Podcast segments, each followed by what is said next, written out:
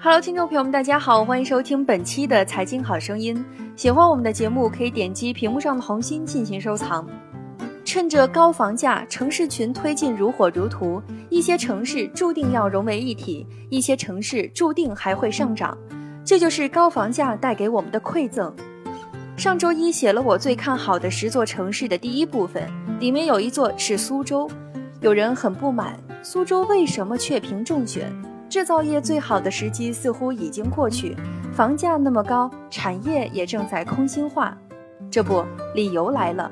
据自贸区邮报，苏州要建机场了，并且明确提出要建上海第三机场。八月二十四号，苏州市交通运输局发布了《苏州市交通运输“十三五”发展规划》公示文件。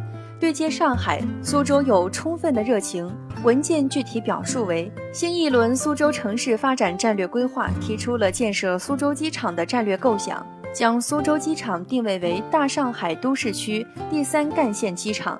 机场的建设对带动苏州产业转型升级、提升苏州区位优势、完善特大城市功能、促进城市发展具有十分重大和深远的影响。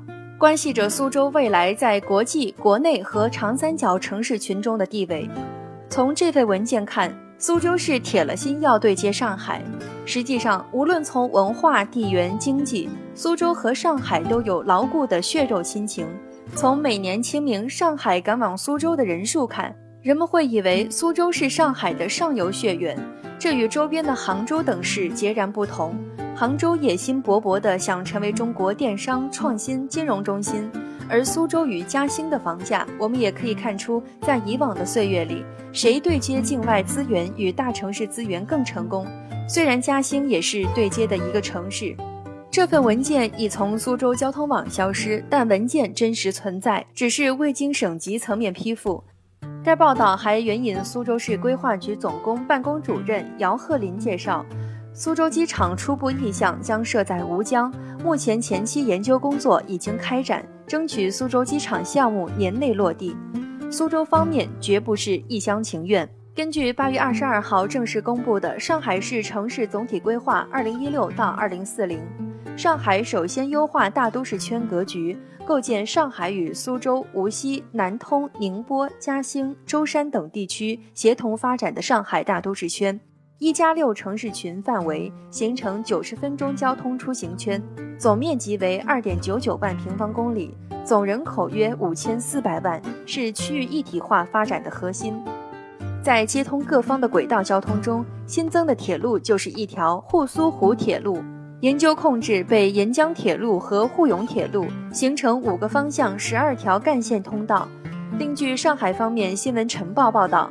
苏州在建的轨道 S 一线和四号线将争取与上海十一号线、十七号线接轨，未来市民或有望乘坐地铁前往苏州旅游。这不是旅游的问题，如果成真，从苏州往南一线都会成为上海大字号卫星城。作为中介的吴江与昆山当仁不让。昆山市规划局公布的编制完成称。最近，S 一轨道的规划走向中，将在花桥设立站点，与上海十一号线衔接。苏州吴江区政府新发布的“十三五”固定资产投资与重大项目建设规划披露，苏州将加快推进苏嘉城际铁路、湖苏沪城际铁路等铁路工程，积极协调苏州市轨道四号线松陵大道站和上海轨道十七号线延伸至汾湖枢纽站建设。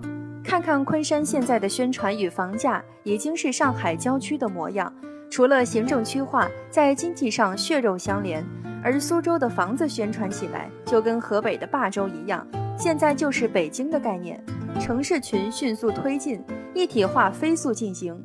在二十几年的时间里，所谓城市群一体化都停留在纸面上，与邻为壑才是真相。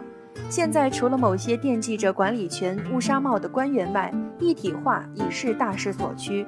上海的虹桥枢纽的建设非常明智，对接了整个长三角。上海从虹桥出发到苏州、到太仓、到嘉兴，距离几乎相等，实在是上上之选。这一布局就意味着长三角城市群的中心城市、重要恒星城市以及几个行星城市。杭州有自己骄傲而独特的文化，南京辐射的是江北、马鞍山、镇江等城市，而合肥作为后起之秀，随着高铁的兴起，成为另一座狂刷存在感的城市。好，以上就是本期节目的全部内容，感谢您的收听，我们下期节目再会。